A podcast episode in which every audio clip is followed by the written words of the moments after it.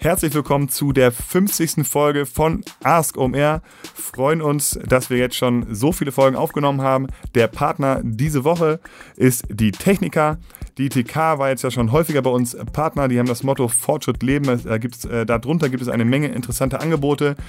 Heute möchte ich euch die TK-App vorstellen, mit der könnt ihr als Technikerkunden ähm, eure Angelegenheit mit der Krankenkasse regeln und auch sogar direkt Krankmeldung per App einreichen. Also, was müsst ihr dafür tun? Die TK-App aus dem Store herunterladen, registrieren, Attest mit dem Smartphone fotografieren und abschicken. Das geht ganz schnell und, und äh, einfach. Also könnt ihr die Techniker Krankenkassen generell mit der App sehr bequem und unkompliziert erreichen und vor allen Dingen auch papierlos. Damit spart ihr eine Menge Ressourcen. Was geht noch in der TK-App? Es gibt das TK-Bonusprogramm.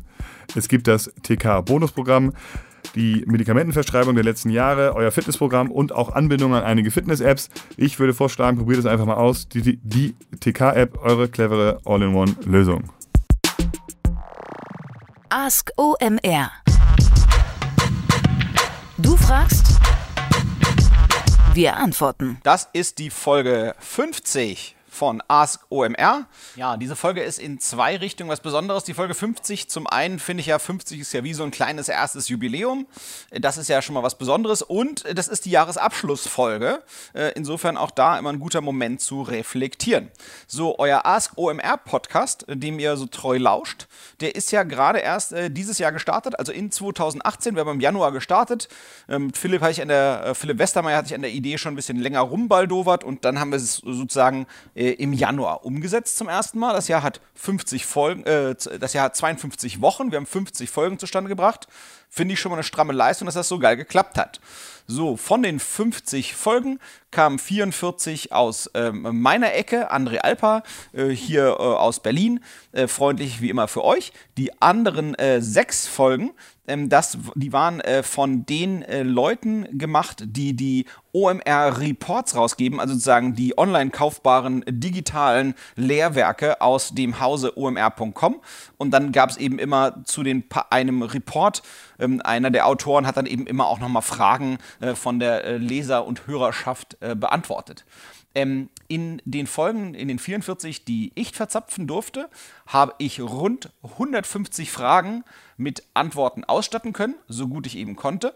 Pro Folge brauchte ich für das Erstellen etwa drei bis dreieinhalb Stunden.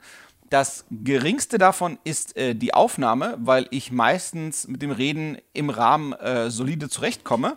Ähm, was die meiste Zeit braucht, ist eigentlich ähm, äh, zum einen die Informationen zusammensammeln, die ich benutzen möchte für das Beantworten der Frage, aber äh, vielmehr noch eigentlich das, das, das Bringen in eine gute Reihenfolge, sodass ich schaffe oder zumindest glaubhaft gut versuche, euch das auf nur Audio rüberzubringen, was wir doch zu diesen teilweise recht komplexen ähm, äh, Fragen als Antwort bereitstellen möchten. Das, das braucht tatsächlich ein bisschen Zeit, äh, bis man das sozusagen genügend gut runterdestilliert hat, um euch das liefern zu können.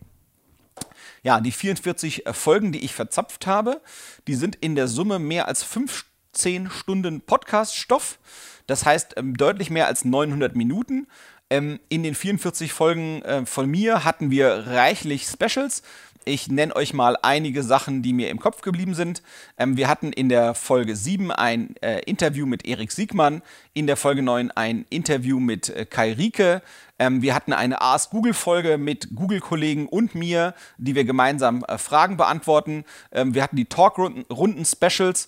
Ähm, das war eine ganz nette Runde, die sich zufällig zusammengefunden hatte, bestehend aus dem Philipp Westermeier, dem Florian Heinemann, ähm, ähm, dem, ähm, äh, wer war noch dabei? Der Erik Siegmann und der Christoph Bursek. Ähm, das war eine sehr nette Runde. Da gab es gleich, äh, da hatten sich äh, so viele äh, äh, sozusagen Antworten zusammengesammelt, dass das für drei Folgen gereicht hat. Die Folgen 18, 19 und 22 unbedingt hörenswert. Sehr, sehr gut gelungen, finde ich. Hat mir großen, großen Spaß gemacht. Dann gab es YouTube-Specials. Ähm, das waren die Folgen 20 und 21. Dort durfte ich zusammen mit YouTube Profis äh, eure Fragen beantworten rund ums Thema YouTube. Dann gab es ein sehr cooles, ähm, vielleicht noch als letztes zu nennendes Special äh, zusammen mit den Kollegen von den Podstars. Das ist das Podcast-Team innerhalb von omr.com. Das ist die Folge 31, hat auch großen Spaß gemacht. Da haben wir insbesondere ja so Growth-Themen beackert rund um Podcast. Wie kriegt man seine Podcasts größer, besser und weiter? Ähm, in dem Slack-Channel von Ask OMR. Der ist jetzt, sage ich mal, nicht das dominante Medium, aber zumindest eben auch am, am still und langsam wachsen und gedeihen. Da sind über 260 Personen drin und 66 Nachrichten. Dort gibt es immer äh, einer, der, einer der gern genutzten Kanäle, um weitere Fragen einzuschicken. Die exotischste Frage, die eingeschickt wurde, ähm, äh, zumindest auf dem exotischsten Wege, hat sie erst einmal einer getraut, war eine Sprachnachricht auf WhatsApp. Ich persönlich fände es geckig, wenn man das häufiger machen könnte, dann würden wir nämlich auch versuchen, eure Fragen im O-Ton quasi in den Podcast reinzuschneiden. So, das waren ein paar Fun Facts zu Ask OMR. Weiter geht's mit dem Rest. Bernd fragt, wir haben eine detaillierte Auswertung unserer Backlinks gemacht und waren erschrocken über den hohen Anteil an schlechten Links bzw. Spam-Links. Das hat auch in den letzten Jahren aus unserer Sicht extrem zugenommen. Was können wir da machen? Welche Strategie würdet ihr vorschlagen zu diesem Problem? Hey Bernd, vielen Dank für deine Frage. Also um alle abzuholen, äh, fangen wir mal wieder vorne an. Ich glaube, das hilft immer, um uns so ein bisschen einzuweiben auf die Gedanken und Fragestellungen, die hier Bernd hat. Ähm, was sind Links in den Augen der Suchmaschine? Links sind nichts anderes als eine Empfehlung. Das ist das, wie es in der Sense sind. So, und Spam-Links sind äh, schlechte Empfehlungen und es gibt und gab mal äh, Strategien, wo man eben versucht hat, statt für sich selbst gute Empfehlungen zu besorgen, äh, äh Wettbewerber mit schlechten äh, äh, Links zu versorgen. Ähm, das ist etwas, was irgendwie mal möglich war, mit Sicherheit. Ähm, dann, wenn dann so, nur selten heutzutage ähm, und auch gar nicht so ohne noch möglich ist. Ähm, ich glaube, die Suchmaschinen haben das immer besser im Griff. Ähm, nichtsdestotrotz gibt es sicherlich immer mal wieder Fälle, äh, wo das ein Problem sein kann. So, das heißt, es macht schon Sinn, äh, immer mal wieder äh, die Backlinks, die man so neu dazu bekommt, durchzugucken und zu gucken, ähm, äh, was finde ich denn super davon, was finde ich denn nicht super, also quasi insbesondere von den Sachen, wo man eben nicht die Entstehung von dem Link mitbekommen hat und wieder zustande gekommen ist. Ähm, und dann ist wiederum eine andere Philosophie, die aber für heute, für hier zu weit wäre, was ist eigentlich ein guter Link und was ist ein schlechter Link bzw. ein Spam-Link. Aber das würde, glaube ich, den Rahmen sprengen. So, der zweite Teil wäre dieses Thema Disavowen. Was heißt das? Ähm, ich habe die Möglichkeit, äh, bei den Suchmaschinen zu sagen, ähm, von den Links, die du von mir kennst, werte bitte diese nicht als Empfehlung.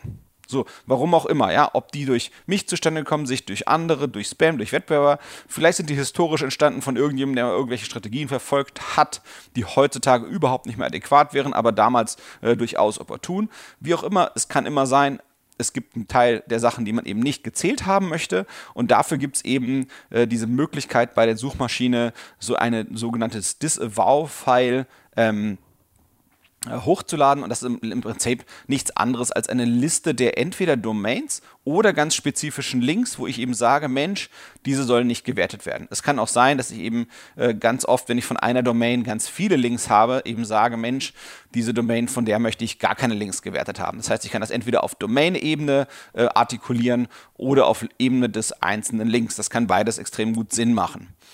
Ähm, so, was könnte man machen? Ähm, was muss man da eben machen? Ähm, ich glaube, das macht Sinn, ähm, äh, einfach diese schlechten Links äh, zu entwerten. Ähm, äh, ich glaube, das ist halt eben in der Regel ist es eben so, Webseiten haben ja viele Links, also zumindest diejenigen, die sozusagen äh, systematisch Suchmaschinenoptimierung betreiben, das können oder auch seit vielen Jahren existieren oder so, das können ratzfatz auch mal Links, zehntausende Links sein von ein paar hundert oder ein paar tausend verschiedenen Domains. Ähm, das ist am Anfang immer ein relativ schmerzliches Projekt, äh, das sozusagen erst und einmalig durchzugucken. Ähm, es gibt da verschiedene Tools, die einem helfen, sozusagen ein bisschen vorzufiltern, ähm, zusätzliche Kennzahlen rauszusuchen zu dem spezifischen Link. Aber meiner Erfahrung nach ist das eben oft ein drei, vier, fünftägiges Projekt für ein bis zwei Leute. Initial diese ganzen Links mal wirklich händisch und ganz bewusst durchzukämmen und zu sagen, diesen wollen wir nicht aus dem und dem Grund. Und man muss immer gucken, dass man da ein bisschen ähm, nicht sich am Ende sozusagen Fleisch wegschneidet und am Ende die ganzen Links entwertet, die wirklich was wert sind. Das heißt, diesen Bereich würde ich empfehlen lassen, äh, machen zu lassen von jemandem, der sich wirklich gut auskennt, der sich sicher ist dessen, dass der, dass der da sicher mehr Gutes als Schaden anrichtet. Und man kann das im Notfall auch immer noch in Wellen machen, dass man immer erstmal sagt, diejenigen, wo ich mir ganz, ganz, ganz sicher bin, dass die echt doof sind, die haue ich, die entwerte ich äh, erstmal äh, direkt weg. Ähm, und, und dann gucke gucke ich erstmal, ob das jetzt da ist, wo ich mich wohlfühle oder ob ich denke, dass ich die nächst riskanteren auch noch wegmachen möchte oder diejenigen, wenn ich mir unsicher bin, ob die gut sind oder schlecht sind. Aber wenn man eben so eine äh, Disavow-Welle losgetreten hat, indem man da so eine neue, größere Datei äh, hochgeladen hat, ähm, äh, dann muss man eben gucken, äh, äh schlägt es da vielleicht rückwärts und dann weiß ich eben, dass ich ein bisschen über die Stränge geschlagen bin. Ähm, was wichtig ist, wenn man sich damit beschäftigt, man muss immer eine vollständige Liste der Links hoch äh, oder Links oder Domains hochladen, äh, die man entwertet haben möchte. Also das heißt, ich kann nicht jetzt mal 20 Links entwerten und beim nächsten Mal 20 andere, sondern ich muss diese Liste letztendlich äh, pflegen und immer die ganze Liste hochladen. Denn die neue Liste von Links und Domains, die ich entwertet haben möchte, die überschreibt die alte Liste. Da habe ich auch schon Bockmist passieren sehen. Ähm, das darf natürlich nicht passieren. So, und wenn man einmal diesen schmerzlichen Prozess gemacht hat, dann ist meiner Erfahrung nach sinnreich, das alle drei bis sechs Monate nochmal zu machen, aber eben nur für die neu dazugekommenen Links. Das heißt, man muss eben äh, eine gute äh, Verwaltung haben äh, für die Links, die man so von seiner eigenen Website kennt. Das kann man aus verschiedenen Tools oder auch von der Suchmaschine selbst ganz gut ziehen. Und dann muss man eben gucken, dass man Überblick behält, was habe ich wann schon mal bewertet und was macht eben nicht Sinn, jetzt nochmal neu anzugucken. Und wenn man das dann alle drei bis sechs Monate nochmal macht, dann ist das eben, ja, zwei bis vier Stunden Arbeit, dann geht das relativ schnell und dann gucke ich erstmal, hm, sind da Sachen dazu dazugekommen, die mir eben nicht passen. Natürlich kann es sein, dass ich irgendwie eine neue Welle Spam-Links orte äh, und dann muss ich auch mal irgendwie außerhalb dieser Zyklen ran, aber danach, wenn man das quasi einmal ordentlich durchgeknödelt hat, müsste das eigentlich ganz gut sitzen und dann darf es eigentlich auch nicht mehr so viel Arbeit sein. Ich hoffe, es hilft weiter, Bernd, und ihr seid da erfolgreich. Bis dann. Ganz kurze Unterbrechung und Hinweis auf unseren Partner, die Techniker Krankenkasse, die wir auch schon in der Pre-Roll vorgestellt haben. Die TK, die hat eine App am Start im Moment gerade, mit der können TK-Kunden nämlich nicht nur Krankmeldungen einreichen, sondern auch direkt ihre Versicherungsbescheinigung downloaden. Das ist äh, ja sozusagen ein Beitrag der Techniker für die papierlose Zukunft. Also wenn ihr eine Bescheinigung für die Hochschule oder das BAföG-Amt oder, oder den Arbeitgeber braucht, dann könnt ihr die einfach direkt äh, aus der TK-App herunterladen Ganz praktisch, ganz zeitsparend. Und im Grunde könnt ihr so alle Angelegenheiten mit der Techniker über die TK-App erledigen. Zum Beispiel Kosten einreichen oder eure Versichertenkarte nachbestellen. Sucht einfach ganz äh, easy im App Store und im Play Store nach der TK-App und dann spart ihr eine Menge Papier und Nerven. Viel Spaß! Folgende Frage kommt von Steffen. Wir haben eine sehr umfangreiche Website in Deutschland, inklusive Online-Shop, und eine contentarme Website in Österreich ohne Online-Shop. Aus strategischen Gründen möchten wir jedoch vermeiden, dass wir mit der deutschen Website in Österreich ranken. Wie stellen wir das am besten an? Hallo Steffen, also ich denke, ich verstehe dein Setup. Ähm, ich würde jedoch äh, auch dein Setup einmal ganz kurz hinterfragen. Ähm, tatsächlich, wenn man das sozusagen richtig einstellt, gibt es keinen Grund, dass man mit ähm, Online, also mit den ähm, äh, Content unterschiedlich umgeht. Ähm, ich würde versuchen, die Websites, wenn es irgendwie geht und äh, irgendwie sinnreich ist, eigentlich contentmäßig genau gleich aufzustellen. Es gibt nämlich keinen Grund, äh, deutschsprachigen Content getrennt zu produzieren äh, für Deutschland und Österreich. Es gibt vielleicht so äh, Grenzfälle, wo man überlegen kann, ob man Content lokalisiert. Ähm, wenn man zum Beispiel jetzt äh, Deutsch auf äh, Schweizerdeutsch oder, oder auf, auf, in, der Deutsch, in der Schweiz gesprochenes Hochdeutsch vielleicht lokalisieren möchte, das macht vielleicht Sinn. Aber für Deutschland und Österreich würde ich auf jeden Fall empfehlen, eigentlich genau den gleichen äh, Content zu nehmen, wenn man äh, eine eine Domain betreibt für das jeweilige Land oder wenn man eine Domain hat, wo man eben zwei verschiedene Bereiche hat, die für das jeweilige Land sind. Also es gibt ein Tool, äh, womit man das eigentlich extrem gut einstellen kann. Das ist etwas, das man in den HTML-Quellcode der Website ähm, einbaut, ähm, sodass ähm, äh, das ist meistens im Head-Bereich, das heißt im Meta-Bereich. Das ist dort, wo, sag ich mal, die Eigenschaften der Dokumente ähm, der Suchmaschine äh, mitgeteilt werden, beziehungsweise dem Browser. Und das, das ähm, was, was du suchst und was, was du benutzen kannst dafür, nennt sich also zu Englisch ausgesprochen hreflang. Ähm, also das ist äh, letztendlich ein, äh, eine Angabe, ähm, wo man ähm, korrespondierende Unterseiten in einer Domain kennzeichnen kann für zum Beispiel verschiedene Sprachen oder, das ist der zweite Anwendungsfall, für verschiedene Regionen. Das heißt, du hast ähm, auf deiner deutschen Website eine Unterseite a.html und auf der österreichischen Webseite eine Unterseite, die heißt halt eben auch a.html. Die ist eben jeweils einfach auf einer anderen Domain oder auf einem anderen Verzeichnis und mit diesem href lang kannst du ausdrücken und der Suchmaschine mitteilen, äh, äh, die, die, deutsche Version sagt, guck mal hier, äh, da ist meine Schwester aus Österreich und äh, die österreichische Website sagt, guck mal dort drüben äh, ist meine Schwester aus Deutschland. Und damit haben sich diese Seiten, zeichnen sich dann gegenseitig als korrespondierend aus und damit versteht das dann die Suchmaschine und kann dem Ganzen auch vertrauen und folgen und weiß, wenn es aus irgendeinem Grund denkt, der deutsche Content ist so geil, den möchte ich in Österreich ranken, weil ich glaube, der ist hochrelevant für die Leute dann sagt eben dieses href lang oder href lang, je nachdem, ob man es Deutsch oder Englisch aussprechen möchte, Mensch, für diese Region bitte dieses korrespondierende Stück Content ausspielen. Und das gleiche gibt es auch ähm, äh, über nicht nur zwisch, um zwischen Regionen sozusagen die Beziehung herzustellen, sondern auch äh, zwischen verschiedenen Sprachen. Der Hauptanwendungsfall ist, nehmen wir mal an, ähm, deine Inhalte sind extrem gut äh, in, in Deutschland schon am Ranken und du sagst und, und du hast irgendwie, arbeitest auf einer .com-Domain und hast dort ein Unterverzeichnis für DE, äh, für Deutschland ähm, oder auch für Deutsch. Also du kannst wirklich diesem lang festlegen, ähm, ob du jemand bist, der innerhalb einer Sprache die Region unterscheidet oder einfach nur die Sprachen unterscheidet. Und dann kannst du eben sagen, hier mein deutscher oder deutschsprachiger Teil, den übersetze ich jetzt auf Englisch und möchte mit der gleichen Domain nur in einem Unterverzeichnis vielleicht slash en auf der .com-Domain versuchen, im englischsprachigen Bereich zu ranken. Und dann kann ich eben auch wieder href lang äh, äh, Attribute setzen im, im Head-Bereich. Entschuldigung, wenn es diesmal ein bisschen nerdig ist, aber es muss sehr konkret sein, weil es eine leicht technische Frage ist. Und dann kann ich eben auch sagen, guck mal, die a.html in meinem deutschsprachigen Unterverzeichnis, die sagt dann wieder, hey, im EN-Unterverzeichnis wie Englisch.